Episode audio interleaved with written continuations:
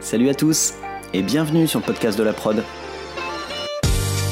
Je suis Jean-Baptiste Lalo, producteur, et dans chaque épisode, je vous propose de rencontrer des actrices et des acteurs du monde de la production, dans les domaines de la pub, du clip, de la fiction et des autres formats vidéo.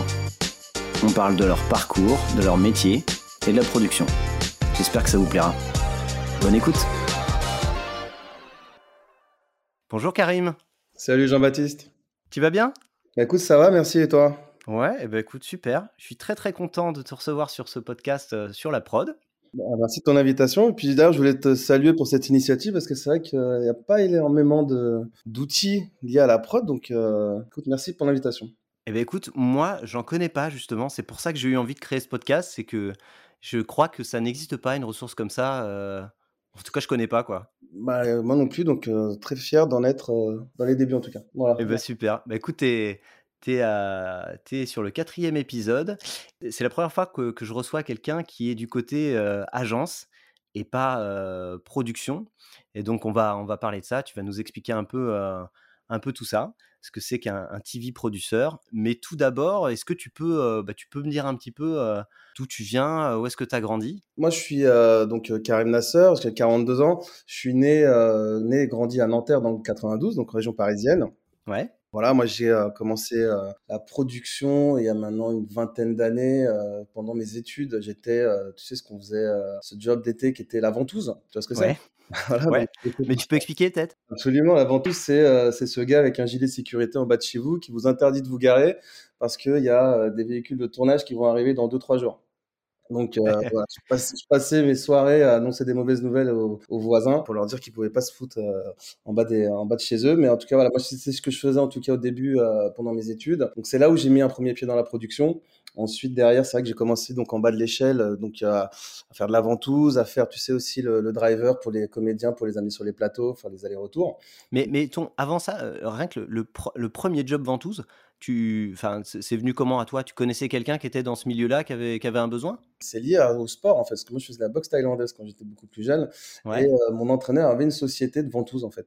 Donc, euh, et, et il recrutait auprès de ses élèves euh, des gars pour pouvoir faire des vacations. Et c'est vrai qu'il me l'avait proposé assez tôt et j'ai, c'était un moyen pour faire de l'argent de poche à l'époque. Ouais. C'est là où j'ai commencé à faire un- mes premières armes en production.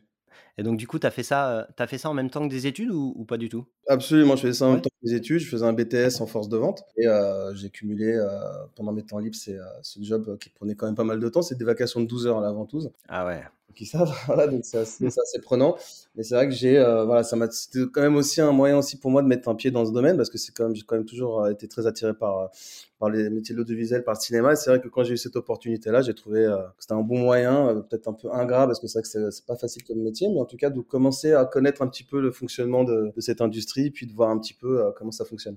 D'accord. Et du coup, euh, ça t'a permis de tout de suite euh, bosser dans la prod après ton, ton BTS, là, ou, ou tu, ça s'est pas passé comme ça? Alors moi, c'était surtout un job d'étudiant à l'époque. Je savais que en, en faisant, en travaillant dans la ventouse, côtoyer les comédiens, côtoyer les, les producteurs, les directeurs de production, c'était un métier qui allait m'attirer, mais je savais pas encore par où commencer. C'était Mm. encore assez flou. euh, Il n'y a pas vraiment d'école de production, hein, tu le sais. C'est Mm. euh, c'est des métiers dans lesquels tu atterris, puis tu te fais un petit peu ton, euh, ton chemin au fur et à mesure des rencontres et, euh, et des affinités souvent aussi, il faut dire les choses. Donc Ouais. c'est vrai que j'ai, euh, moi j'ai fait, c'est vrai que j'ai commencé euh, donc à faire de la ventouse au tout début. Ensuite, moi, après, j'ai fait des freelances de chroniques cinéma. Je vendais des chroniques de cinéma dans des magazines hip-hop à l'époque, comme The Source. D'accord Et euh, c'est vrai que ça m'a permis aussi, moi, d'alimenter et d'étayer un réseau de comédiens, d'artistes, euh, de sportifs. Et euh, l'un avec l'autre, je me suis rendu compte que bah, c'était plutôt compatible. Et que la production, enfin, vouloir faire la production et avoir un réseau artistique, eh ben, c'était c'était quelque chose qui pouvait avoir du sens. Et au fur et à mesure des années, c'est vrai que en, étayant le réseau et en continuant aussi à travailler dans, les, dans la production avec la ventouse, après j'ai fait un peu plus de régie. Euh, il y a des opportunités qui commençaient à se créer pour avoir des, euh, des jobs euh, dans, ce, dans ce domaine. Et c'est vrai que ça, c'était très formateur. Et t- et t'as tout de suite réussi à en vivre? Ou tu as dû cumuler des trucs différents au début? J'ai cumulé au début parce que déjà quand tu es pigiste dans la presse, c'est très très mal payé, ça tout le monde le sait.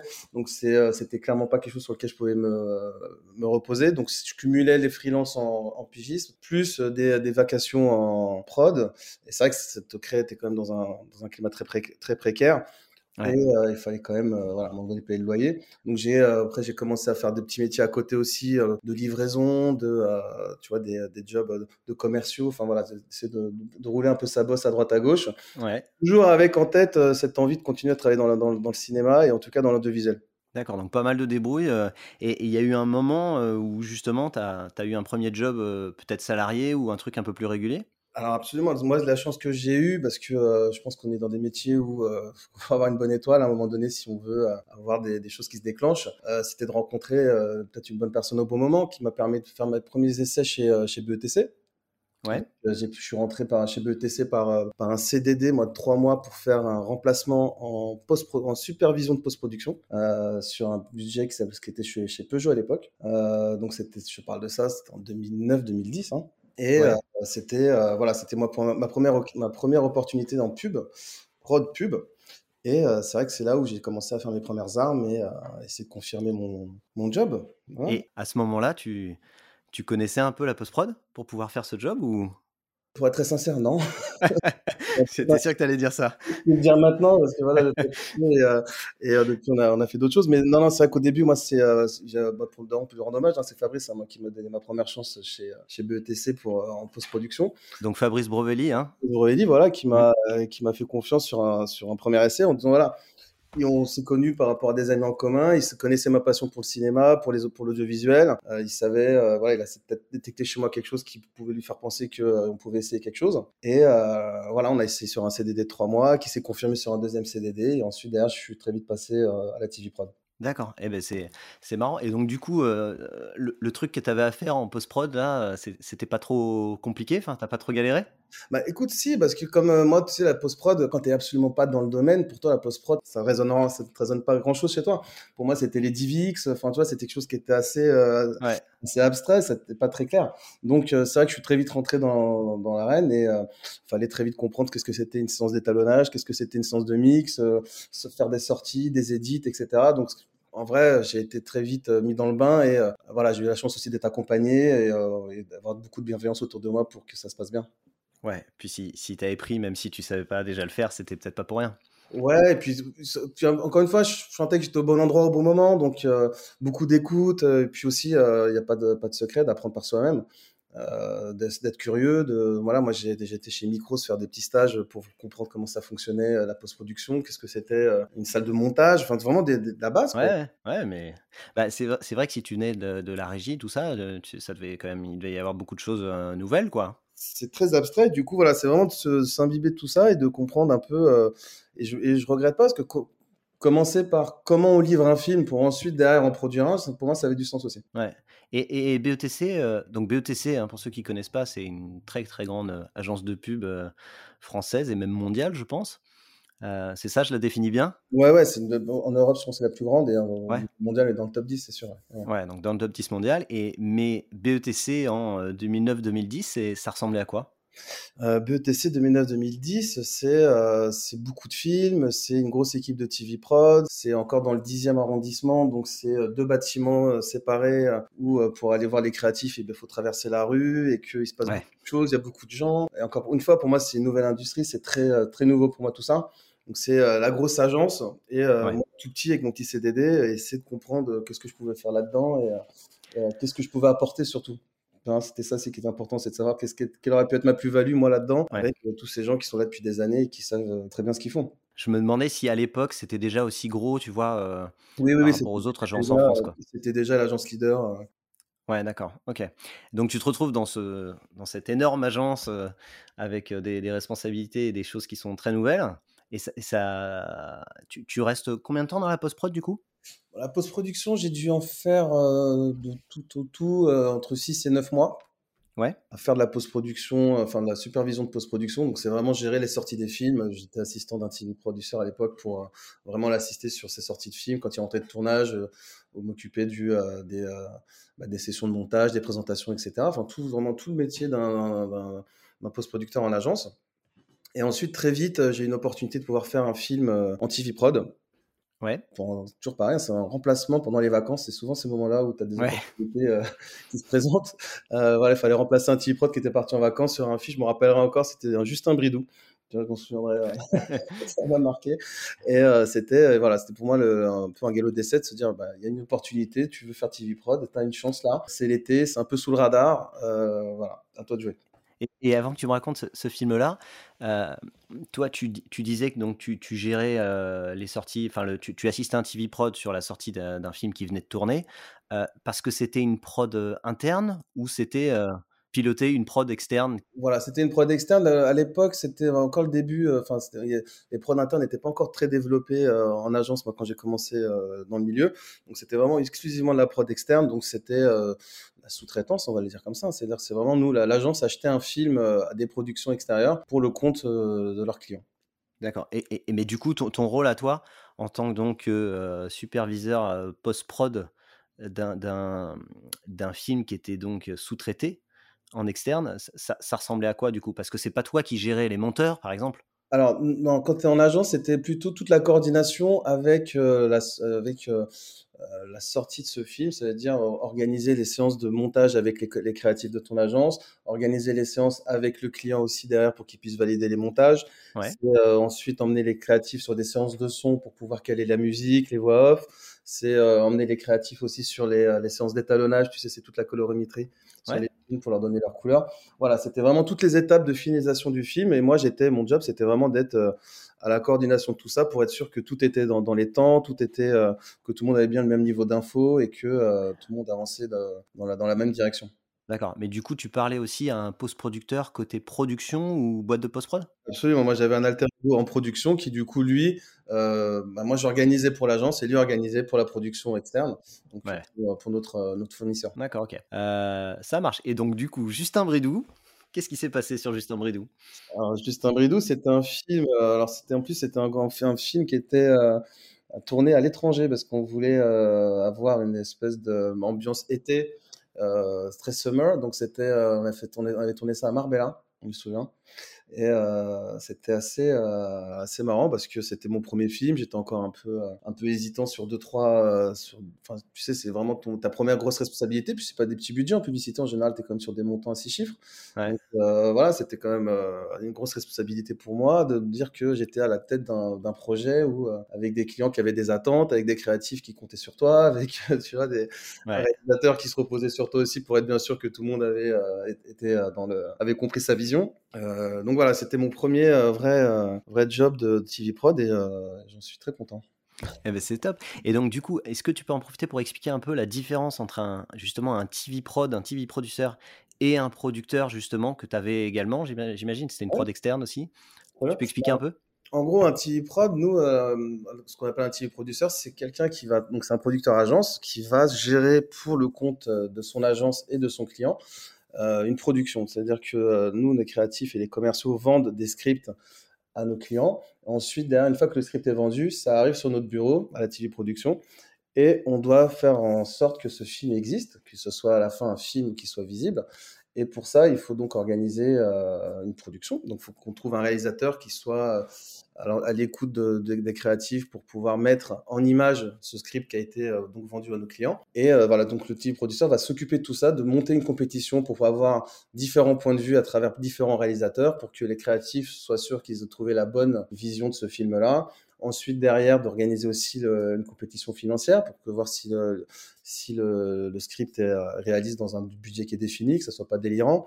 Et ensuite, derrière, d'organiser bah, toute la préparation, et le shoot, et ensuite et euh, jusqu'au jusqu'à la livraison du film. Yes. Donc, tu, tu parles tout le temps au producteur euh, ou la productrice de la prod externe euh, Et absolument. Donc, laquelle qu'en tu fais le fait, film. voilà, un TV producteur, derrière, il va avoir affaire à un, deux, voire trois producteurs extérieurs pour organiser une compétition, pour être sûr que, que le film est bien traité, que tout le monde a bien, que, que le film ait une chance aussi, parce que l'on compte aussi beaucoup sur les réalisateurs aussi pour aider à pimper une idée, pour aider un, script à prendre un peu plus d'ampleur, avoir une dimension, prendre une autre dimension. Et c'est vrai que le TV son job aussi, c'est d'aller chercher des talents pour pouvoir aider à amener une espèce de nouvelle patte à un script qui peut paraître un peu droit, un peu plat, parce que souvent nous on vend des idées, ensuite derrière on a besoin de les faire, de les faire décoller et on est on, a beaucoup, on travaille beaucoup avec les réalisateurs dans ce sens-là aussi. Et le TV producer a besoin d'apporter aussi ce, son œil et son point de vue pour orienter les créatifs sur certains types de, de réalisateurs, pour amener une patte, pour amener un ton, pour amener euh, euh, une façon de faire un film qui, euh, qui peut aider à, à upgrader l'idée. Et bah justement, tu vois, c'est un truc qui m'intéresse sur ce côté un peu le, le, fait de pimper le script, que, que tu es un réal qui, qui puisse apporter des idées ça, m'intéresserait que tu me dises un peu à quel moment ça se passe, parce que moi, ce que je connais en tout cas, c'est vraiment la compétition où tu reçois un brief et bah, tu présentes des réalisateurs, mais sur, enfin, peut-être que tout le monde ne connaît pas, mais vraiment tu te bases sur leurs rêves, sur leurs références, sur les films qu'ils ont déjà faits.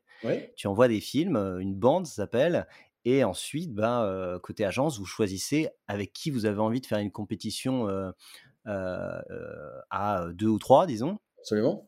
Et à ce moment-là, chacun fait une note d'intention, tout ça. Mais pour du coup les, réalisateurs qui nous écoutent, comment tu peux faire pour justement donner tes idées alors que tu n'as pas forcément les films dans ta bande, tu vois? Pour être très concret, parlant d'une comédie, pour partir d'un film assez simple, je sais pas, une bande de potes qui mangent des chips dans un, sur un canapé et à la fin tu as un pack shot.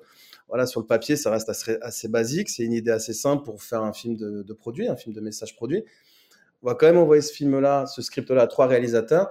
Et on aura toujours, c'est quand même assez, impressionnant, on aura toujours un réalisateur qui va réussir à amener quelque chose en plus sur, sur un type de sur un script qui peut même paraître très basique parce qu'il va apporter une intro au début qui va être un peu surprenante et qui va donner envie de d'avoir un film un peu plus catchy. Tu auras un réalisateur qui va jouer sur les castings, amener un casting un peu atypique pour amener un peu plus d'humour. Enfin, ça va être vraiment euh, des points de... C'est pour ça que c'est intéressant de faire des compétitions aussi, pour avoir trois points de vue différents pour voir comment le même script peut être euh, perçu et interprété par trois réalisateurs. Absolument, mais ça, tu es d'accord que ça, c'est en phase de compétition où il en reste que deux ou trois? Euh, oui, après, ça peut être aussi, nous, avant de faire une compétition, on interroge quand même beaucoup de réalisateurs avant même de, les, de commencer à les pitcher. Euh, donc, c'est aussi sur les premières prises de brief. Souvent, avant d'arriver à une compétition à trois réalisateurs, on a parlé à 5, 6, 7 réalisateurs avant mmh. pour être sûr d'avoir justement des réalisateurs qui sont motivés, qui ont envie de faire le film pour. Euh, pour apporter quelque chose en plus, euh, qui matche bien aussi avec les créatifs, parce que c'est important aussi d'avoir euh, des créatifs. Parler avec un réalisateur, parce que c'est aussi des travaux de collaboration. C'est aussi le job du TV producer aussi de garantir ça, d'avoir une espèce de comme ça d'espace de travail où un réalisateur peut, partager avec des créatifs pour justement amener une idée qui peut qui peut évoluer. mais oui, tu as raison, ça arrive souvent dans la, à la note d'intention, mais souvent sur les premiers échanges aussi, en règle générale, on arrive à savoir si un réalisateur peut apporter quelque chose de, de, complémentaires ou si ça va être un réalisateur qui va pas être forcément motivé, parce qu'il y a aussi des, des, réalisateurs qui se sentent pas très à l'aise avec un certain type de film ou qui pensent que le script est suffisamment basique ou, ou, au contraire complètement euh, beaucoup trop développé pour pas avoir envie d'aller plus loin. Voilà, il y a vraiment autant de cas de figure que de, que de script. Mais en règle générale, on a quand même très très souvent des bonnes surprises. Ok, et donc du coup, si on revient à ton Justin Bridou, euh, du coup, tu, tu, tu, peux nous raconter une anecdote ou deux où il y, y, a eu des moments euh, particuliers sur ce projet-là où tu as appris vachement de choses, où tu as, euh, as, été surpris par certains trucs? Bah, tu sais, c'est quand tu es sur des. moi, j'avais travaillé beaucoup en France, donc j'étais avec des productions françaises. Tu étais dans des, tu comprenais à peu près ce qui pouvait se passer parce que tu étais euh, avec des directeurs de production français, avec des, équipes françaises. Et c'est vrai que là, le fait de travailler avec des équipes espagnoles, pour un premier, euh, une première expérience tout seul, c'était assez, assez impressionnant de se faire embarquer comme ça de, de plateau en plateau, parce qu'on était quand même sur 7 ou 8 locations, donc 7 ou 8 lieux de tournage différents sur deux jours. Et c'est vrai que tu es dans la grande machine, quoi. Mais quand tu es tout nouveau et que tu es, que es junior, ça a l'impression d'être, voilà, tu te dis un peu merde, qu'est-ce que j'ai fait, quoi? Qu'est-ce que j'ai décidé J'espère que je me gourre pas, euh, que, es, euh, que, tout est, euh, que tout le monde a bien compris ce que, ce que tout le monde avait s'est raconté à Paris il y a deux semaines. Et tu, tu sens que c'est déjà un peu trop tard. Donc quand tu es sur le tour, oui, oui, c'est...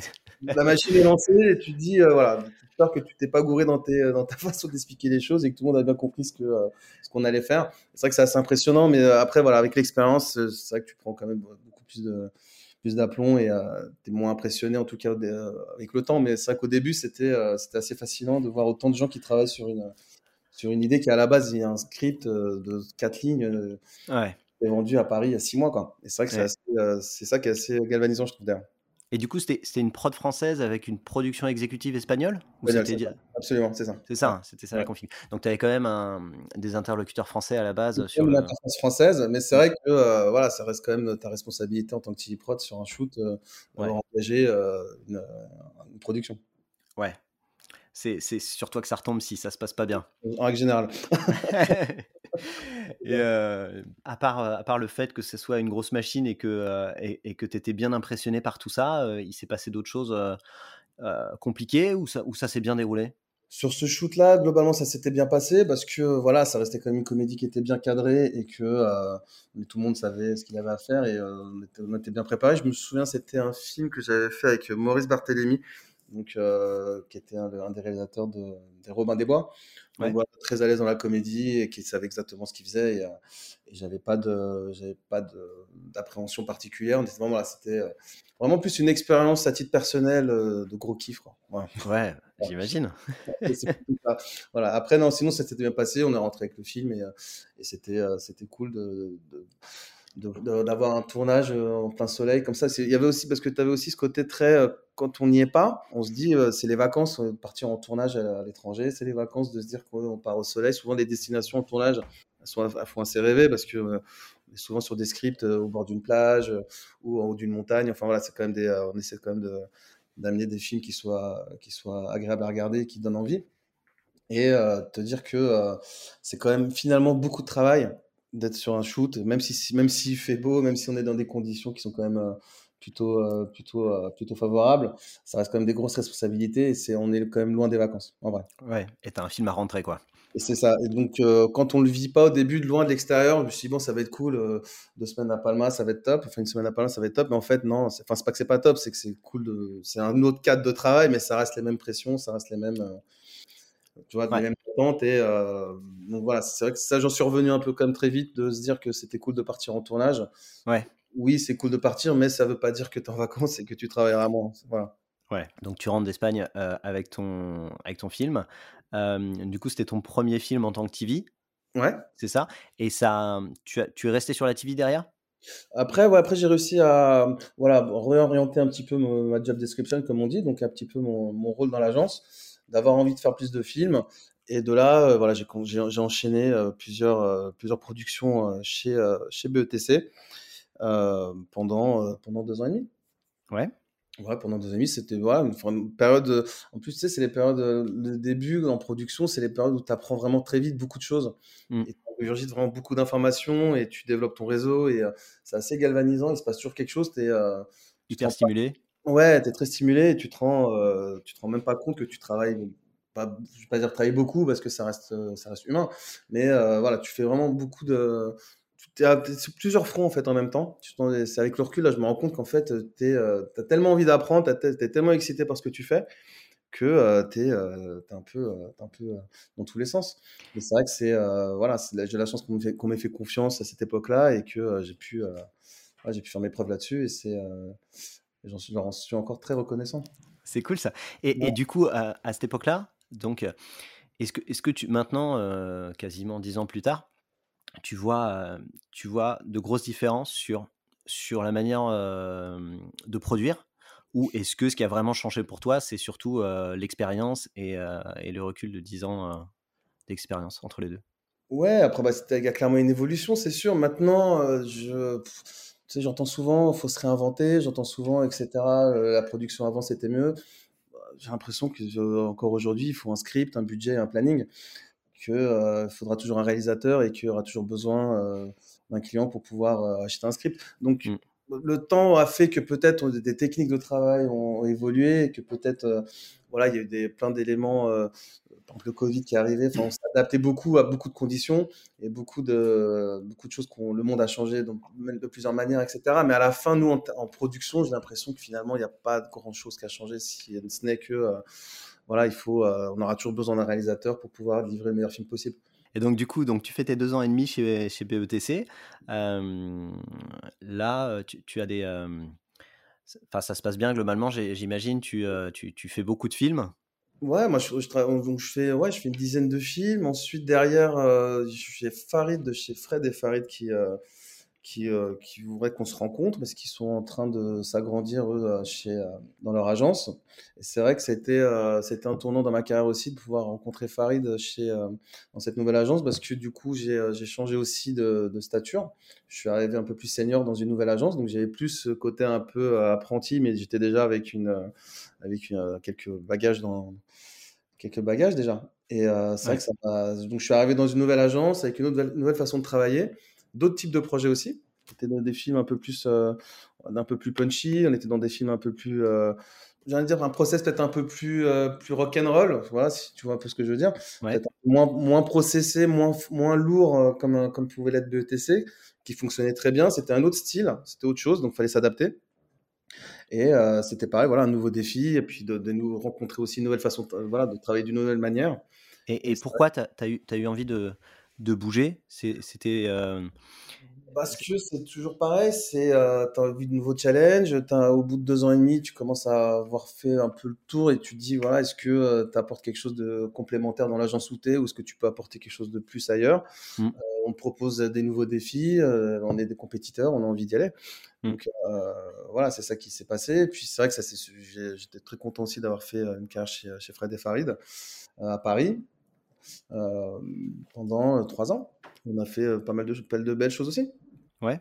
Et, et, du coup, en trois ans, enfin, la, tu y allais avec quel poste? Toujours TV Prod ou? TV Prod, ouais. TV Prod. C'était une équipe qui était beaucoup plus réduite. Hein, tu vois, moi, je passe, je passe d'une équipe de quasiment 15 à 20 TV Prod où on se retrouve à 5.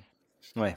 Donc euh, voilà, c'était beaucoup plus, euh, plus ramassé comme équipe. Donc voilà, c'est vraiment là-dessus, je te dis que c'était une autre façon de travailler. C'était peut-être beaucoup plus direct, plus circuit court. Ouais. si tu veux, si, si l'image est plus claire.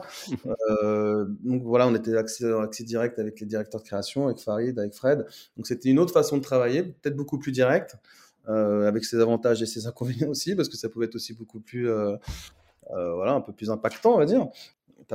Apprends énormément de choses. Et puis et Farid, ils avaient une une orientation de production beaucoup plus internationale. Il demandait d'avoir, il demandait d'avoir une vision un peu plus, euh, plus, euh, plus tournée vers les États-Unis, qui était euh, pour moi qui me correspondait aussi pas mal à l'époque. J'avais besoin aussi de comprendre un petit peu comment ça fonctionnait à l'étranger. Mmh. Et c'est vrai que c'était pour moi très formateur aussi de travailler avec eux. Et tu as, bossé, euh, tu veux dire, tu as bossé du coup plus sur des campagnes internationales ou tu as bossé carrément avec des, avec des bureaux étrangers de, de l'agence? Les deux, campagne internationale et aussi euh, directement d'interroger des productions à l'international. Ouais. C'est vrai que c'est euh, voilà, beaucoup plus challengeant. Es dans, Sympa. voilà, tu rentres dans une autre cour, une cour à l'international. Et c'est vrai que c'est pour moi, ça a été très formateur aussi. Et, et, et globalement, sur ces trois ans, tu as, as, eu accès à des films qui étaient, qui étaient aussi sympas pour toi ou en termes de, de production? Ouais, j'ai un, un, super souvenir d'un film qui était pour un client euh, euh, où on a, on a, été tourné à Bali, qui était, euh, c'est un peu un film, voilà, sur le papier, on s'est dit ça va être un film sympa. Et puis à la fin, on a quand même fait un, une, belle carrière avec ce film-là dans les festivals parce que voilà, des directeurs de création qui poussaient l'idée, un réalisateur qui avait envie de tourner un peu plus que ce qui était sur le script. C'était quoi le film? C'était pour Tribord. Tribord, donc une marque de chez Decathlon pour des maillots de bain. ah, c'est le film Back to the Water ou un truc comme ça? ça, voilà. Ouais, qui a été pas mal primé. Ouais, on a fait une belle carrière dans le festival avec ce film-là, mais c'était voilà, c'est vraiment l'exemple dont je te parlais tout à l'heure. C'est une idée sur un papier qui est assez simple. C'est une nana qui fait un saut dans d'une falaise et qui va plonger dans l'eau. Euh, sur le papier, ça donne une idée euh, qui est plutôt euh, basique. Voilà, faut la, faut la tourner et puis on verra ce que ça va donner. Et au fur et à mesure des discussions avec différents réalisateurs, chacun a apporté sa pierre à l'édifice. Et puis à la fin, on a, on a choisi une direction avec Christopher Hewitt et on est parti sur un film qui est, quand tu le vois, tu, on est loin des films de maillot de bain classiques. Mais le film, il est hyper bien. Enfin, c'est une bombe ce film. C'est hyper immersif. L'image est dingue. Et effectivement, si tu, si tu le vois comme juste un brief de quelqu'un qui plonge, ça aurait pu être traité très différemment. C'est ça, tu vois, c'est pour ça que c'est ça qui est intéressant dans nos métiers, c'est que sur le, même script, il peut être interprété de différentes façons. Et c'est vrai que d'avoir un réalisateur qui a vu la poésie là-dedans, et plutôt que de voir un film très produit, basé sur le maillot de bain, mais qui s'est dit on va plutôt raconter l'émotion et qui a bien, qui s'est bien matché avec Fred à l'époque, qui était sur le projet et où ils se sont trouvés sur un, sur le même terrain, un terrain d'entente là-dessus. C'est vrai que ça donne, ça donne des beaux films et, c'est ça que je trouve que le boulot de TV Prod est important, c'est que il sait créer des conditions de mariage, on va dire, créatif euh, parce qu'il faut déjà amener son point de vue. Faut, euh, c'est, une première sélection qui est faite par le Prod aussi, de présenter des réalisateurs à ses équipes créatives. Mais, mais si, on, si on parle justement un peu plus de ce film-là, justement, le script au début, il était, euh, il était pas comme ça, ce côté hyper immersif. on, mettra le lien dans la description du podcast là pour ceux qui n'ont pas vu le film, mais il faut, le voir d'ailleurs, il est super bien. Mais est-ce que le, script, il était, il n'y avait pas cette partie-là? On avait plutôt une dimension, euh, on avait toujours l'idée de cette euh, d'une euh, d'une femme qui va faire un saut d'une falaise, donc ça ça a toujours existé, mais on sentait qu'on allait faire un film d'émotion, mais on n'avait pas du tout perçu la, le, côté apesanteur et le côté très j'allais dire aérien alors que c'est un film sous l'eau donc c'est pas le bon terme mais tu vois ce côté un peu suspendu ouais ouais, ouais. ça on l'a pas on l'a pas perçu comme ça en tout cas dès le début et c'est vrai qu'en discutant avec euh, avec Christopher Hewitt chez, euh, chez Moonwalk à l'époque. Euh, c'était voilà, c'était son point de vue. Et, il nous a tous emballés parce qu'on s'est dit, ouais, effectivement, d'être sous l'eau, de jouer les sons avec le son dans, dans un, hors de l'eau et dans l'eau. Du coup, tu joues sur des résonances euh, sonores différentes. Ça te crée de l'émotion. Euh, de faire des petits rewinds aussi, donc des marches, des retours en arrière dans le film pour pouvoir revenir en avant. Enfin, il y avait tout un espèce de, euh, de, technique et de mécanisme qui nous a apporté, qui nous a fait sentir qu'on pouvait faire un, autre type de film et surtout sur des à la fin à base pour vendre des maillots de bain donc on était dans un, autre vocabulaire par rapport au code de l'industrie pour vendre ce type de, de produit et, ce moment-là, donc avant ça, avant qu'il puisse vous expliquer tout ça dans une note d'intention euh, et apporter toutes ces idées, euh, si, tu reviens en arrière euh, au moment de ta recherche réelle, justement, quand, quand, tu reçois des, des, bandes de différents réals pour, pour cette compétition, le mec avait déjà un, un, film avec un truc comme ça dans sa bande ou, ou justement pas? Justement, non, c'est là où, là où je te dis, on fait se projeter on et puis on doit pas s'interdire de, des, surprises. C'est-à-dire que euh, effectivement, moi, quand je cherchais Christopher Hewitt, j'en discute avec Gaspard, son producteur à l'époque. On est sur un film un peu euh, euh, sportif. Tu vois, ça reste une femme qui fait un saut, donc il faut que ça reste quelque chose d'assez d'assez punchy et puis qui soit qui soit dynamique et énergique. Et de fait, ce, quand on a discuté avec Christopher, qui a amené une patte un peu plus poétique, on s'est dit ah ouais effectivement euh, c'est une autre façon de prendre le même film. Mm. Moi, j'ai été le chercher au début. Il avait des films de bagnole. Il était dans des films un peu plus, euh, tu vois, un peu plus dynamique, plus nerveux. Et, euh, mais le, le fait d'aller le chercher là-dessus et qu'il ait lui-même pimpé son script pour dire bah, vous attendez ça de moi, je peux vous le fournir, mais par contre, j'irai bien sur une nouvelle piste. Qu'est-ce que vous en pensez? Et c'est là où il a su nous emmener dans son univers et qu'on a qu'on l'a suivi. Et puis après, voilà, avec le travail des créatifs aussi pour qu'ils se mettent bien d'accord sur ce qu'on va, ce qu'on va livrer à la fin. Mais dans son travail de base, en tout cas, il y avait plus ce côté un peu énergique justement de, de film de sport. C'était plus, classique. Voilà, c'était plus tout ça, il était plus sur un film de poésie, de sensation. Mmh euh, voilà. Et c'est vrai que c'est euh, c'est un pari de se dire euh, qu'on allait le suivre là-dessus parce que c'est aussi le client qui, lui, quand on lui a vendu le script, c'était un film de sport. ouais c'est pas du tout un film d'une nageuse qui va être sous l'eau et qui va se retrouver dans des rouleaux euh, euh, de, de, vagues.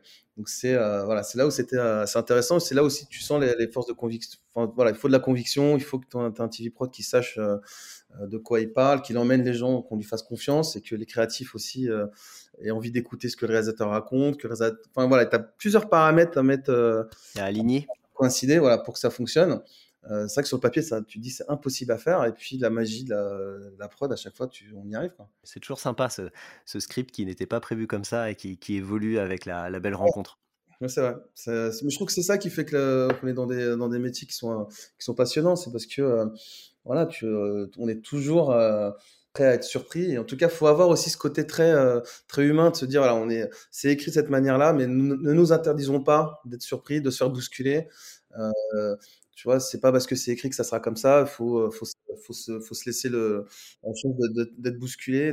Enfin, faut laisser la place à l'accident. Ouais, mais pourtant, à ce stade-là, pour la production et pour le réalisateur, c'est quand même un, un, risque, quoi. Parce que tu te dis, euh, bah, est-ce que j'écris ce truc-là comme ça parce que je le sens que ça va être bien, ou est-ce que euh, si on fait ça, on va le perdre parce que c'est pas ce que pas ce que l'agence voulait, c'est pas ce que le client a acheté?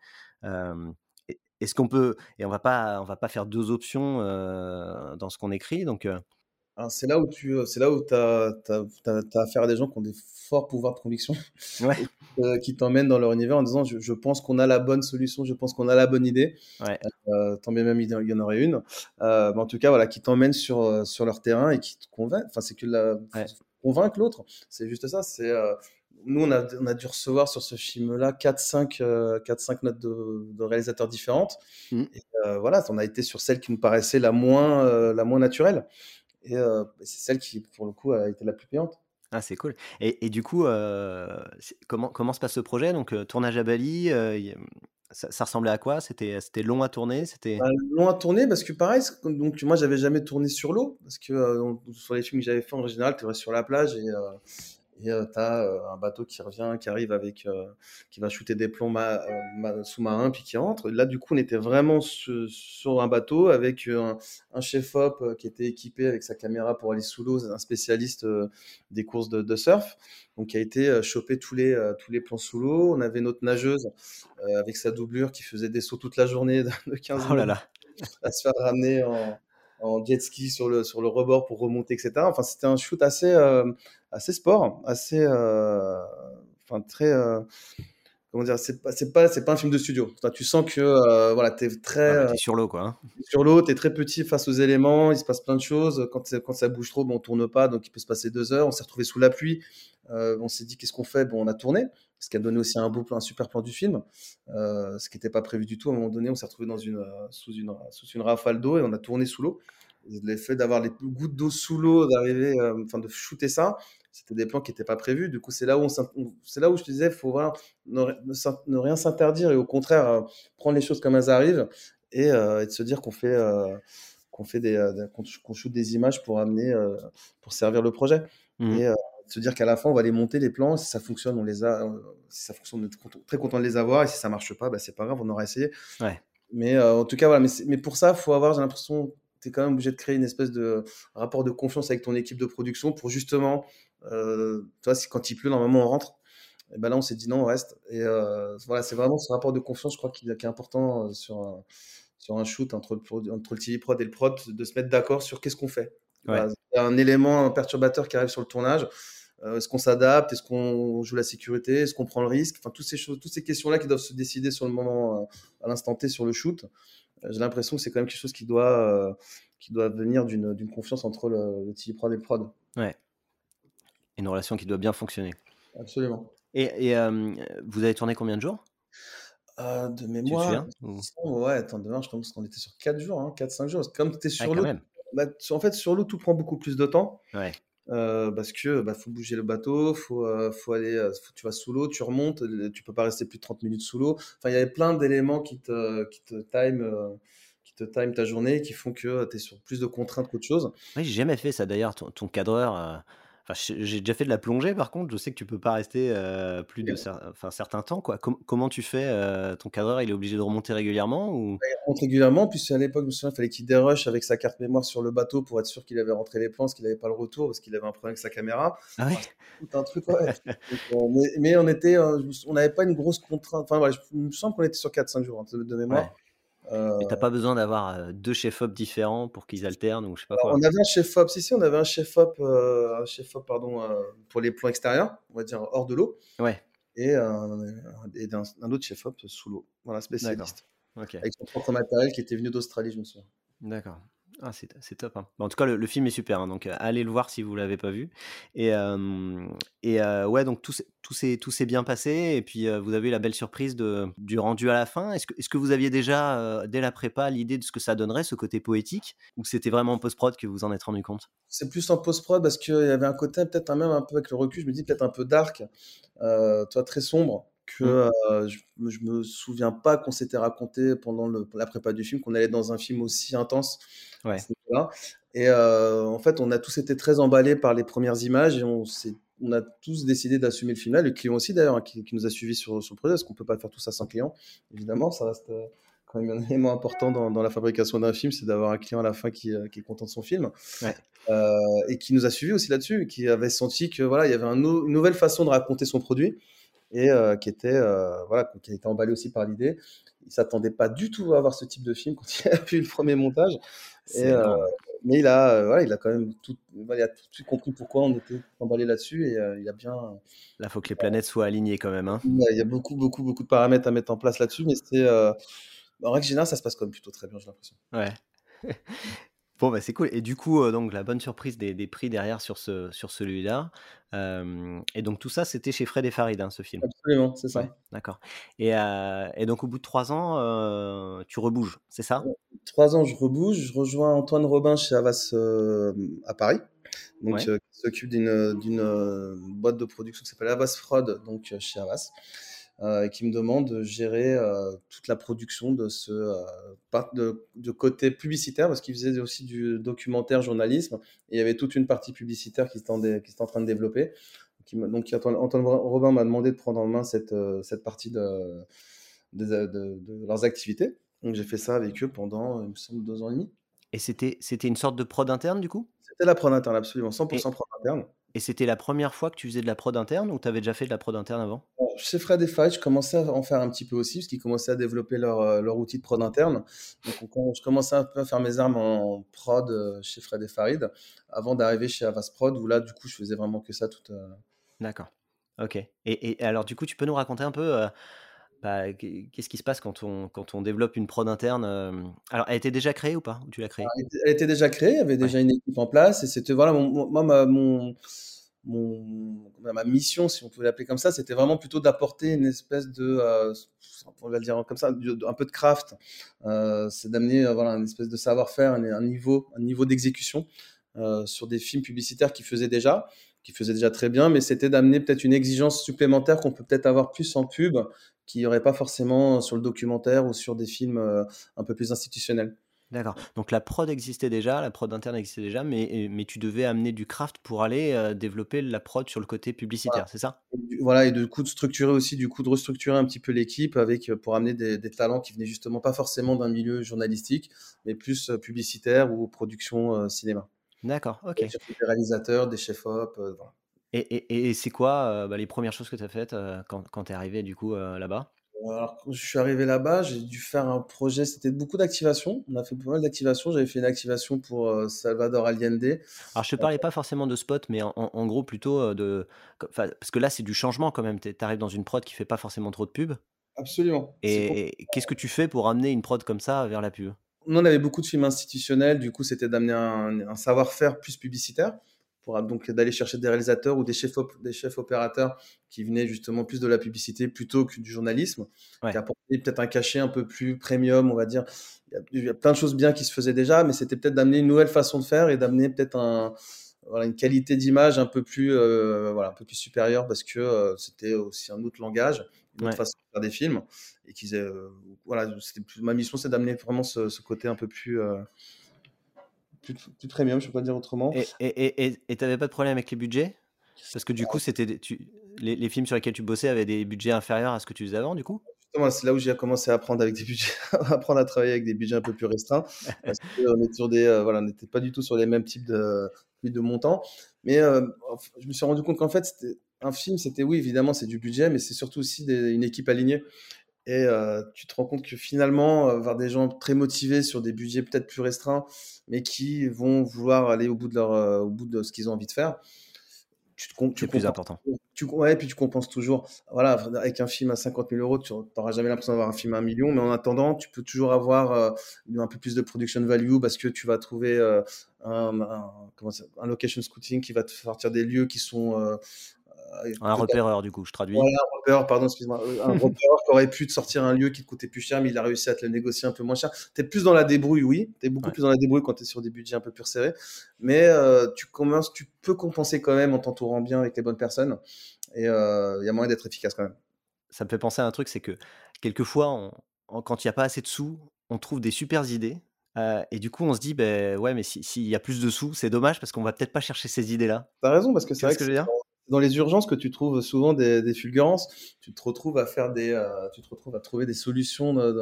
souvent, et en plus, euh, parce que pour, pour, pour, aider un peu le projet, évidemment, c'est pour euh, des, plannings très serrés, parce que tu sais, ça doit, ça doit toujours arriver très vite. Donc, tu dois, tu dois cumuler de l'urgence, un manque de budget pour faire une idée qui devrait te coûter deux fois plus cher. Et là, tu te dis, bah, comment on fait?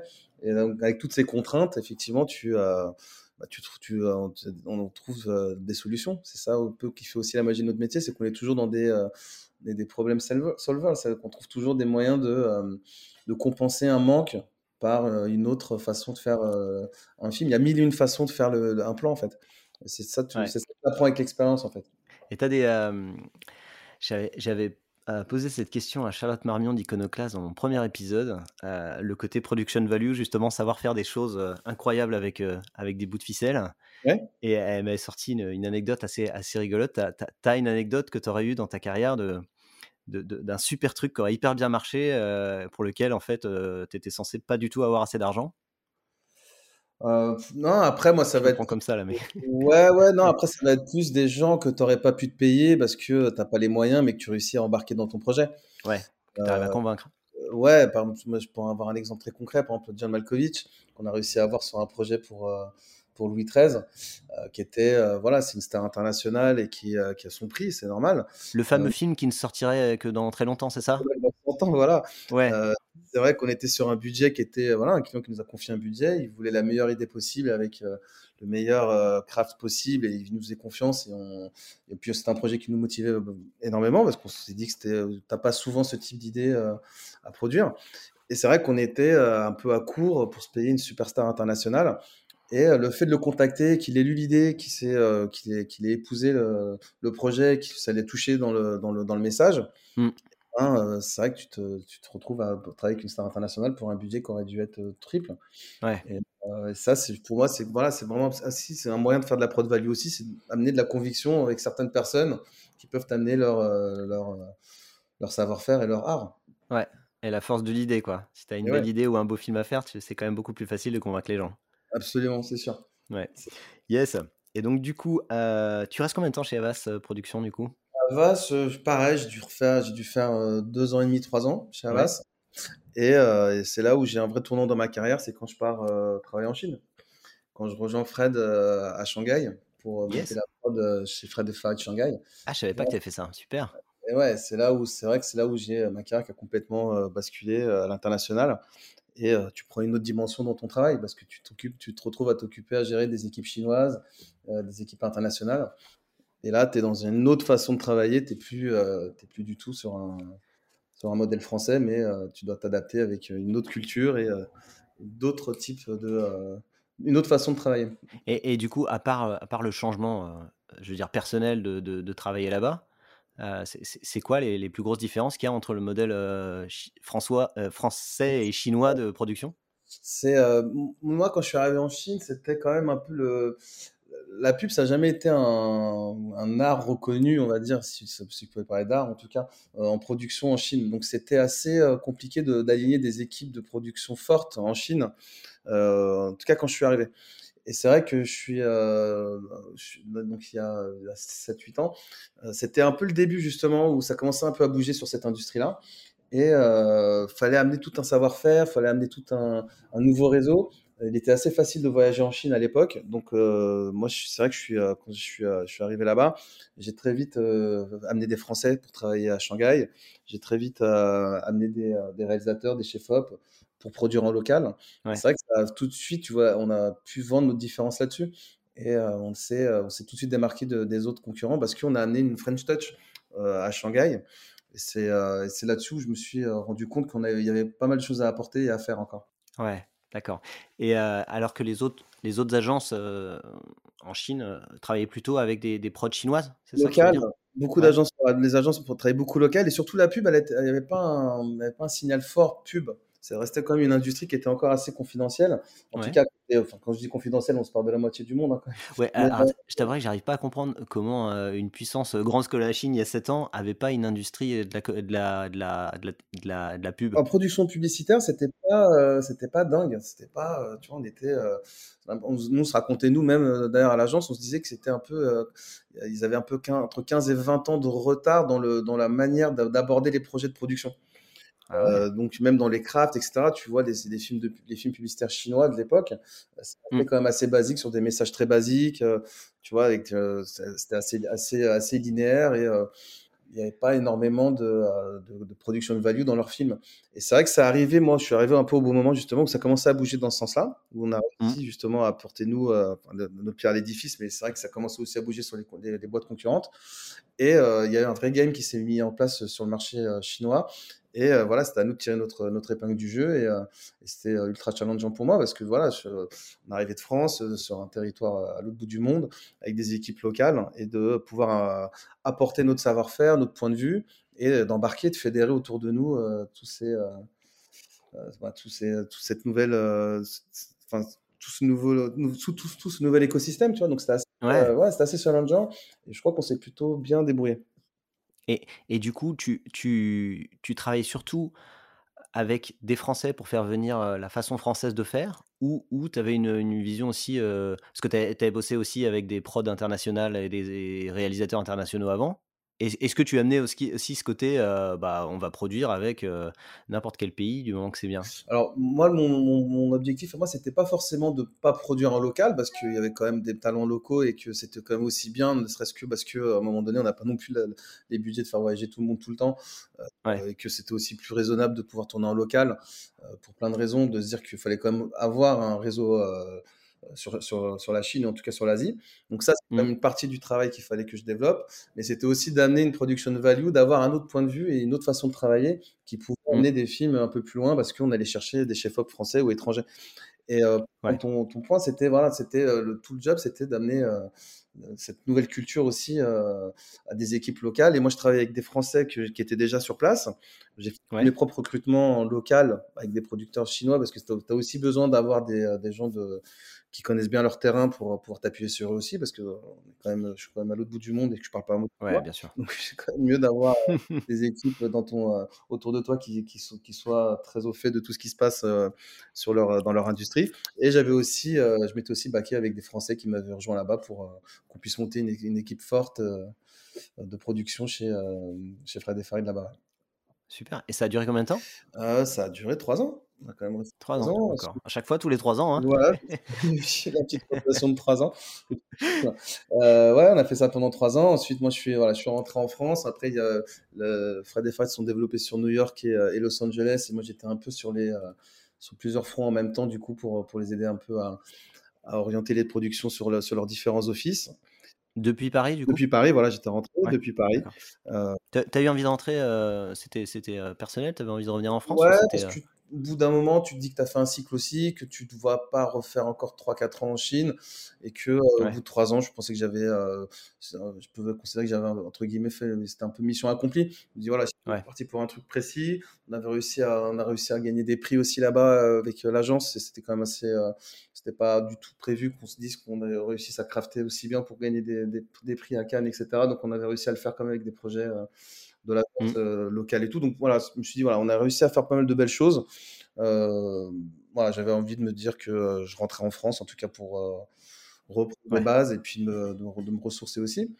Et j'ai quand même, on a continué à bosser pendant un an et demi ensemble après, quand je suis rentré en France. Et ensuite, tu as, fait, as fait quoi? Et Ensuite, ben, retour, retour au Bercail, retour chez BETC. Euh, là, on est retourné euh, de là où on a Donc Fabrice, que tu avais quitté euh, dix ans plus tôt, ouais, tu as vu revenir. Qui a remonté une équipe sur Paris, qui m'a demandé si ça m'intéressait de, de, le rejoindre pour, voilà, pour apporter une nouvelle, une nouvelle énergie à l'agence. Et, ouais. et c'est vrai que j'en étais très content parce que je me suis dit, voilà, c'était aussi une manière un peu de reboucler avec mes débuts et de me dire qu'avec toute cette expérience-là, qu'est-ce que je pouvais apporter dans l'agence qui m'avait, sur laquelle j'avais lancé ma, ma carrière. Et on en est là, voilà. Et ça fait combien de temps que tu. C'était il y a combien de temps ça, ça? fait trois ans. Voilà, on y est. Trois ans, encore. D'accord, il ne faut pas partir là. Hein. on est, dans les trois ans. et donc c'était il y a trois ans. Et euh, qu'est-ce qui, qu'est-ce qui changeait en gros? Il y avait un gros changement d'équipe il y a trois ans euh, chez PETC euh, bah, Écoute, moi, de, voilà, moi, il y avait un gros développement sur la prod interne. Il y avait une envie, je crois, aussi de fédérer un petit peu toute la production autour d'un seul et même, d'une seule et même équipe.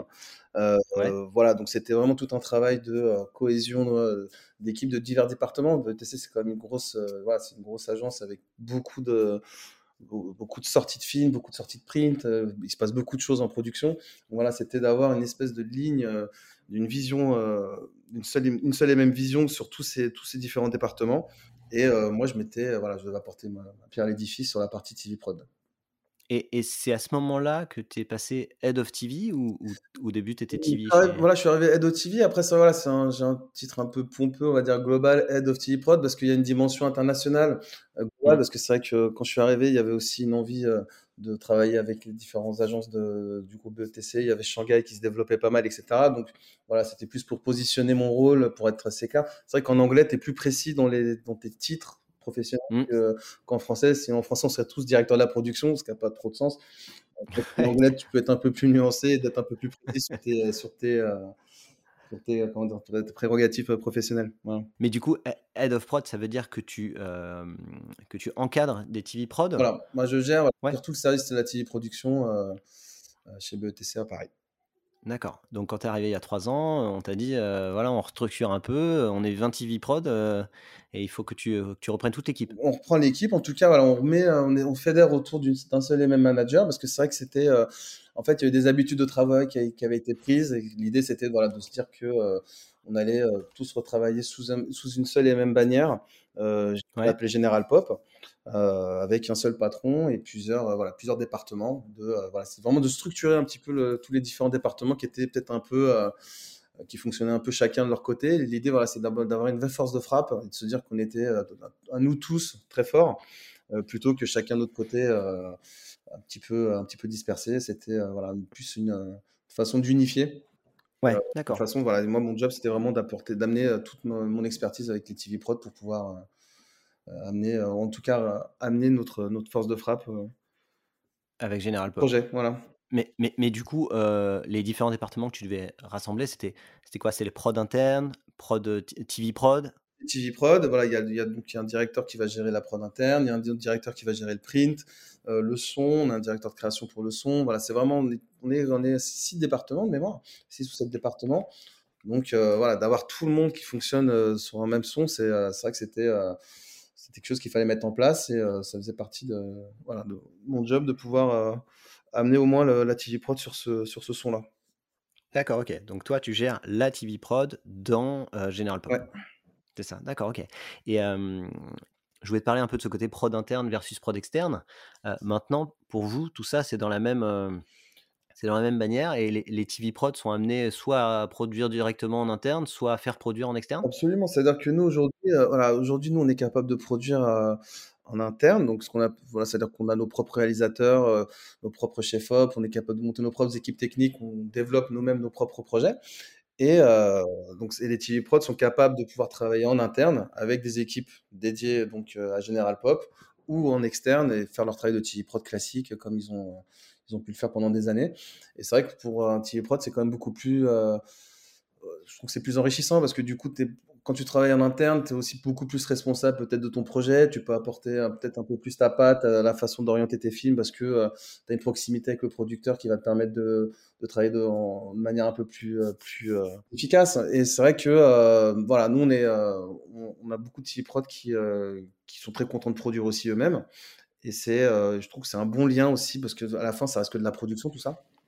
Et de se dire que d'avoir, des prods internes, prods externes, nous, c'est surtout comment on fait un film, comment on le fait au mieux et heu, s'il faut le sortir, on le sort. Si on peut le faire nous-mêmes, on le fait nous-mêmes parce qu'on sait qu'on est capable de le faire et c'est, heu, voilà, c'est vraiment notre, notre façon de faire de faire, de voir le business. Ouais et et ce moment où vous êtes mis à produire en interne justement, heu, c'était pas compliqué pour certains TV, heu, de de justement, heu, bah, produire soi-même? C'est différent quand même? Bah, après, Heu, quand je dis produire soi-même, en tout cas, ils sont quand même ils ont quand même un ils ont quand même une interface avec un producteur, un peu comme sur un schéma extérieur. Donc ils ont ah, s'il y a quand même un producteur quand interne même un producteur interne. Après, sauf que le fait qu'ils aient envie de pouvoir eux-mêmes produire, moi, c'est ce que je fais, par exemple, moi, je produis moi-même mes projets, en interne aussi parce que, c'est quelque chose qui m'excite aussi, que j'ai envie de faire et que, je me sens capable de faire. C'est une possibilité. C'est un truc qu'on est capable de pouvoir, heu un producteur doit pouvoir en fait, j'ai l'impression que, voilà, soit on déléguer un film à l'extérieur ou de le produire soi-même, pour moi, je pense qu'il faut que ça fasse quand même partie d'une seule et même expertise, c'est comment on fait le film. Et Ouais. heu, de se dire que, heu, on donne la responsabilité à une prod extérieure, OK, très bien, on sait le faire. Prendre soi-même un film et de le sortir, ça quand même ça demande quand même un autre, un autre engagement, une autre un autre type de responsabilité et c'est challengeant et on a pas mal de TV qui qui adorent faire ça, ouais. Mais vous avez quand même un producteur interne qui, qui fait le le le quotidien aussi, heu, toute la relation avec le réal et tout ça? Absolument. Ouais, d'accord, OK. Et du coup, bon alors j'i j'imagine que tu as dû avoir cette, discussion 100 000 fois, heu, sur tout ce qui est débat prod interne, prod, indépendante. Mais mais qu'est-ce que tu dis aux, qu'est-ce que tu dis aux producteurs indépendants justement qui se plaignent, de de de ce fonctionnement de de prod interne ou ou de compétition où il y a la prod interne contre des prods externes? Le truc, c'est de se dire déjà comment pour pourquoi les prods internes sont beaucoup développés en agence, peut-être commencer par le début, c'est-à-dire qu'il y a eu beaucoup, beaucoup de projets qui, heu, qui étaient pas pris en extérieur parce que euh, c'était des budgets qui étaient plutôt serrés, qui étaient des, des scripts qui n'étaient pas forcément très excitants. Il y a beaucoup de films qui restaient en suspens à l'époque, euh, en tout cas quand je commençais, qui étaient sur des budgets qui- qu'on demandait à sortir et qui eux, Vous trouviez pas, de la bonne personne pour le ouais, faire? on trouvait pas de réponse qui, qui correspondait à nos attentes. Et c'est vrai que c'est un peu de là que ça a commencé à se développer en prod interne, en disant bon bah si ce film, ce film, ce petit film-là, on n'arrive pas à le faire à l'extérieur, bah, pourquoi on le fait pas nous-mêmes? Et puis au fur et à mesure, on a commencé à acquérir une expertise. Et c'est vrai que c'est euh, des choses qui se sont euh, qui se sont développées de plus en plus. Après, moi, je pense qu'il n'y a pas d'inquiétude à avoir en particulier parce que ça reste quand même des films qui n'étaient pas forcément dédiés à être sur un marché sur le marché commun de, de la production. Ça reste quand même des films qui étaient très euh, soit des films de produits que le client euh, nous donnait à, faire et que c'était des choses qu'on savait faire nous-mêmes et qui n'étaient pas forcément liées à aller sur un terrain euh, public. Ou après, il y a aussi des films, énormément de films qu'on a demandé à sortir et qu'on n'arrivait pas à trouver de réponse et du coup, on les a produits nous-mêmes. Il y a vraiment beaucoup de cas de figure qui nous ont fait penser qu'il fallait qu'on apprenne à, à se débrouiller tout seul, on va dire. Mmh. Et euh, puis après, on va pas se mentir aussi, c'est vrai que ça aide aussi beaucoup les agences à financièrement aussi un peu à tenir le cap parce que c'est euh, aussi Ouais. vraiment aussi économiquement un vrai, un vrai business aussi. Mais mais à moi, j'ai l'impression qu'il y a une époque où les les les films, produits dans les prods internes étaient plutôt les plus petits films justement, qui nécessitaient moins d'avoir, d'expertise de réalisation ou des trucs comme ça. Mais depuis, enfin, j'ai l'impression que ça fait quelques années qu'il y a des films qui sont produits, en interne qui sont qui sont hyper, hyper qualitatifs. Voilà, c'est vrai que le, début, c'était l'idée, c'était d'être autonome. Et au fur et à mesure des projets, effectivement, tu as raison, c'était des films qui étaient assez, assez basiques, des films de produits, pack shot, des petits films de messages, etc. Et au fur et à mesure, on a acquis de l'expertise et on est capable maintenant de produire nos propres films. Après, nous, on est quand même, en tout cas chez BETC, euh, on n'est pas, euh, on n'a pas vocation à faire tous les films tout seul. On, est, on, a, on sait quand même qu'on a besoin des prods extérieurs. On envoie quand même beaucoup de projets sur le, sur le, sur le marché. On, est, euh, on doit pouvoir, je dois pouvoir te dire qu'on est sur du 40-60% à peu près de films qu'on produit nous-mêmes et 60% qu'on sort. Ouais, Euh, et ça reste une- la majorité. Ouais, les films qu'on surtout les films qu'on fait nous, c'est des, des- des budgets moyens entre euh, 15 et 50 000 euros. Donc ça reste quand Ouais. même quelque chose qui fonctionne assez bien, qui, qui reste assez équilibré. Euh, voilà, et puis de toute façon, on aura toujours besoin de, faire des compétitions, on aura toujours besoin d'avoir du, euh, euh, du talent scouting, c'est-à-dire des gens qui vont nous proposer des réalisateurs qui vont amener nos films plus loin. On, voilà, on se reposera jamais sur nos lauriers, on aura toujours besoin de, partenaires à l'extérieur. Et on, est, voilà, on est capable de faire nous-mêmes nos films, c'est vrai, mais on sera quand même toujours sur, des, sur des recherches de collaboration. Et est-ce que vous avez des, des critères où vous dites tiens ça on le fait en interne, ça on le fait en externe? Est-ce que au-dessus d'un certain budget c'est forcément en externe? Est-ce qu'il y, a des- il y a des critères comme ça Il n'y objectifs a pas des critères particuliers. Ça, nous, ce qu'on se dit, c'est est-ce qu'on est capable de le faire déjà? Est-ce que ça a du sens de le faire? Parce qu'on n'a pas vocation à faire tous les films non plus.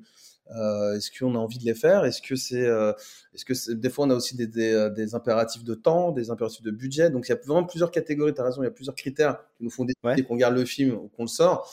Mais c'est au cas par cas. C'est vraiment du cas par cas et puis il n'y a pas de, il y a pas de règles, pas de règles particulières. Ouais. Après, il y a D'accord. certains clients, c'est vrai qu'avec qui on a développé des habitudes de travail et on va garder les films parce que euh, on est sur des, euh, sur des, euh, sur des mécaniques de travail avec eux qui nous permettent de, rester en, en autonomie avec eux et d'autres clients qui demandent à sortir tous les films parce qu'ils ont besoin d'avoir des différentes façons de voir leur script qu'on leur propose traité par différents réalisateurs. Donc voilà, c'est vraiment du cas par cas. Il n'y a pas de règles établies et voilà. D'accord. Bon, et puis en tout cas, ça, ça a l'air de bien fonctionner, quoi. Ouais, ouais, je pense que ça fonctionne. Vraiment, on est sur des ratios qui sont. euh, on sort plus de films qu'on en fait, donc on est encore. euh, on est très content de le faire. Ouais. Et, et alors, euh, justement, sur ce, sur ce côté, justement, euh, unification là, de tous les, les départements dont tu parlais avant, maintenant, si je comprends bien, donc tu es, à la tête de la TV production, et du coup, ton, ton job, et en quoi il a changé? Est-ce que tu, tu produis encore beaucoup ou est-ce que tu passes ton temps plutôt à manager euh, des gens qui, eux, produisent, enfin des TV prod, je veux dire? Ouais, alors moi aujourd'hui, je ferais, euh, si je devais te faire un ratio de mon temps, je suis peut-être sur du 40-60. Je- 40 Pendant 40%, je manage et 60%, je produis. Euh, Mm. parce que je suis quand même sur une équipe de 15, euh, 15 producteurs. Donc c'est vrai que c'est euh, autant de. On organise des hebdomadaires, donc toutes les semaines, c'est du temps à passer avec eux pour euh, faire des suivis de projets. C'est des euh, sujets sur lesquels je remonte de manière euh, chirurgicale sur certains types de, de projets pour aider des TV parce que euh, c'est bien d'avoir un deuxième point de vue, c'est bien d'avoir un backup aussi sur une façon de voir des films, etc.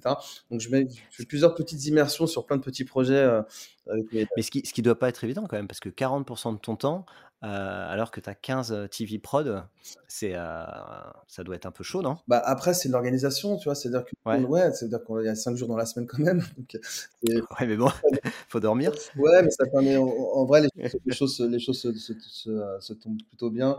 Euh, Ouais. moi, après, moi, c'est vrai que je suis quand même, je préfère le terrain. Je suis quand même quelqu'un qui est très terrain. Mais le fait de travailler aussi avec les, avec les TV Pros, j'apprends aussi énormément avec eux, en fait.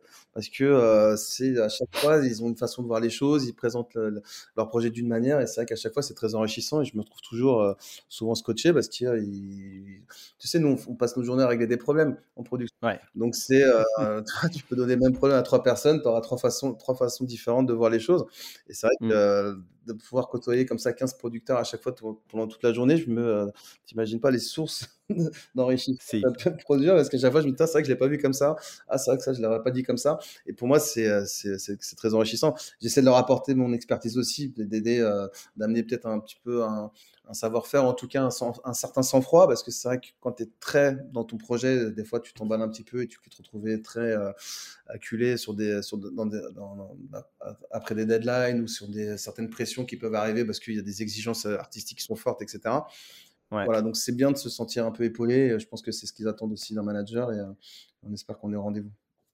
Et, euh, et, et- comment euh, est-ce que un TV prod prend un pro... Enfin, quelquefois on voit des films où il y a plusieurs TV prod, c'est qu'une question de, de remplacement, de dispo, ou c'est euh, où tu as des projets où tu mets plusieurs TV prod sur un même projet? Ça dépend. En règle générale, on met un TV prod par projet. Il y a certains, il y a certains projets qui, qui sont, qui s'étalent dans le temps. Donc, du coup, effectivement, on va pouvoir demander des relais avec certains TV prod pour, pour euh, qu'on puisse avoir un suivi régulier, que le film se retrouve jamais un peu euh, perdu dans les méandres de, des passations, ce qu'on appelle les passations, donc un TV prod qui reprendrait un film d'un autre, etc. Donc on essaie Ouais. d'assurer, nous, une unité là-dessus. Euh, Il y a certains gros projets qu'on peut suivre à deux parce que euh, ça demande beaucoup de grosse expertise, beaucoup de, beaucoup de chantiers différents sur un même projet parce qu'il y a plusieurs castings à gérer, plusieurs locations, plusieurs... C'est vraiment du cas par cas. En règle générale, c'est Mm. quand même un TV par projet, mais ça peut arriver effectivement qu'on puisse partager un, un projet sur des, sur des films qui sont un peu plus, euh, plus costauds, on va dire. Ouais.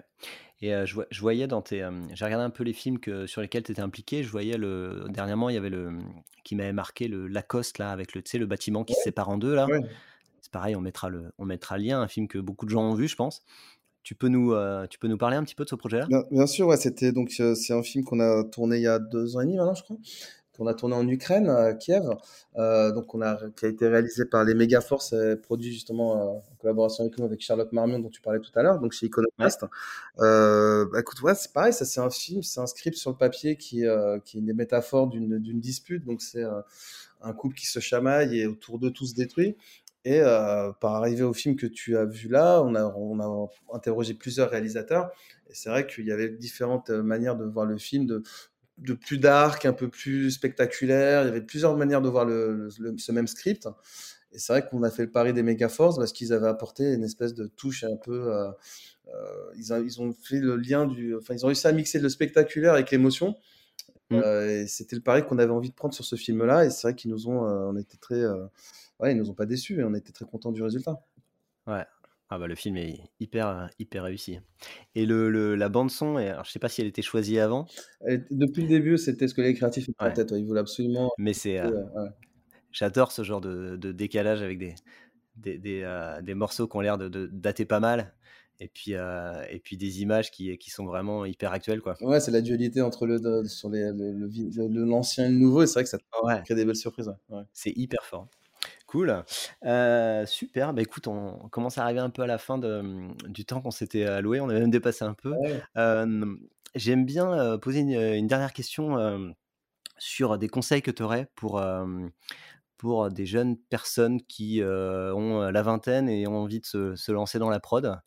pour savoir un petit peu qu'est-ce que tu leur conseillerais de faire justement pour, bah, je sais pas, par exemple, devenir TV prod en agence ou pour toi, c'est quoi le, c'est quoi le bon schéma C'est quoi la bonne trajectoire pour y arriver? Ben, Alors c'est vrai qu'aujourd'hui, en, temps de Covid, j'ai envie de te dire, c'est un peu compliqué là pour. Ce que je vois, moi, je reçois pas mal de, de, candidatures, mais c'est vrai qu'on a, on n'a pas pu, on n'a pas pu les faire de suivi parce que c'est vrai qu'on était, on savait pas trop si c'était télétravail, pas télétravail, etc. Donc en ce moment, c'est un peu compliqué, mais sinon, de manière générale, clairement, il faut aimer ce qu'on fait. Je pense que tu peux pas être, enfin, tu peux pas faire de la production sans aimer les images faut, euh, moi, ce que, je, ce que je transmets en tout cas à mes équipes, c'est vraiment d'avoir un, amour, du, euh, amour de l'image, c'est-à-dire de savoir comprendre les réalisateurs, de comprendre euh, comment on fait un film, de comprendre comment on transcrit une, idée. Tout ça, toutes ces choses-là, c'est des choses qui se, qui ça, je suis pas sûr que ça s'apprenne. En fait, j'ai l'impression que c'est quand même quelque chose que tu as en toi. C'est mmh. des métiers de vocation, je pense, de faire de la production. Euh, parce que c'est quand même beaucoup de voilà, c'est beaucoup d'envie, beaucoup de passion. Il faut être intéressé, faut être intéressé, faut être curieux, faut euh, faut aller faut savoir un peu euh, qui fait quoi, dans quelle production. Enfin, faut voilà, faut avoir ce côté très très fouinard, on va dire. Faut faut essayer vraiment de savoir un peu comment on fait le meilleur film possible. Donc, il faut vraiment s'intéresser à l'industrie. Et je pense que c'est vraiment quelque chose qui peut passer que par une, passion du, j'ai dire du cinéma même, parce qu'on a la chance de travailler avec des réalisateurs qui font, qui viennent de cette industrie-là.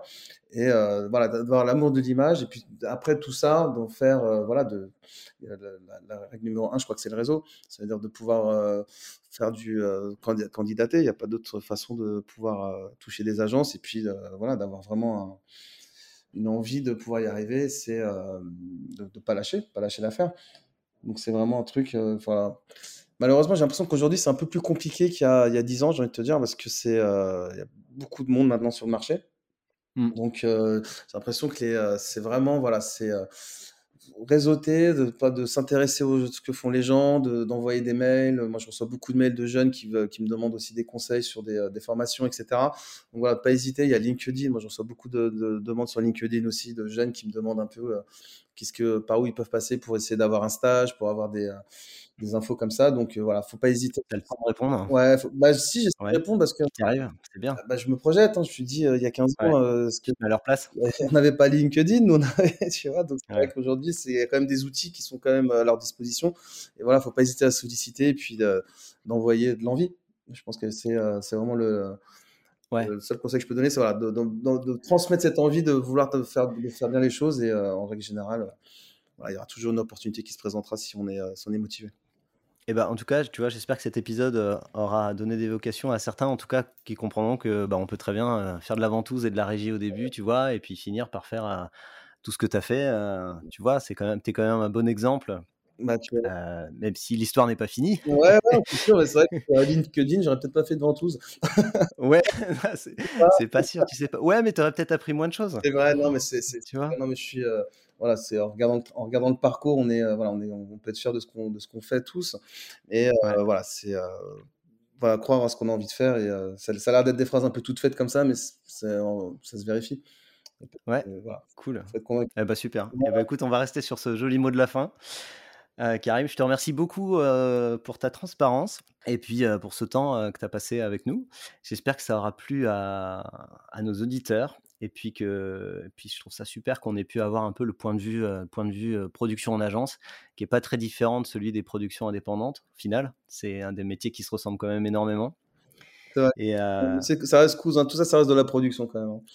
ouais. Voilà clairement. Super. Et ben merci beaucoup Karim. Je te, je te, remercie. Je te souhaite une, une bonne fin de journée et puis je te dis à bientôt. Merci Jean-Baptiste. Un plaisir. Merci à bientôt. Au revoir. Merci d'avoir écouté cet épisode jusqu'au bout. On a besoin de vous pour faire découvrir ce nouveau podcast. Si vous voulez nous aider, il y a trois choses simples. Envoyez-le autour de vous, le bouche à oreille c'est ce qui marche le mieux. Abonnez-vous pour ne pas manquer les prochains épisodes. Et mettez-nous une superbe note 5 étoiles si ça vous a plu. Et surtout, n'hésitez pas à m'envoyer un message par email sur le podcast de la prod Merci et à très vite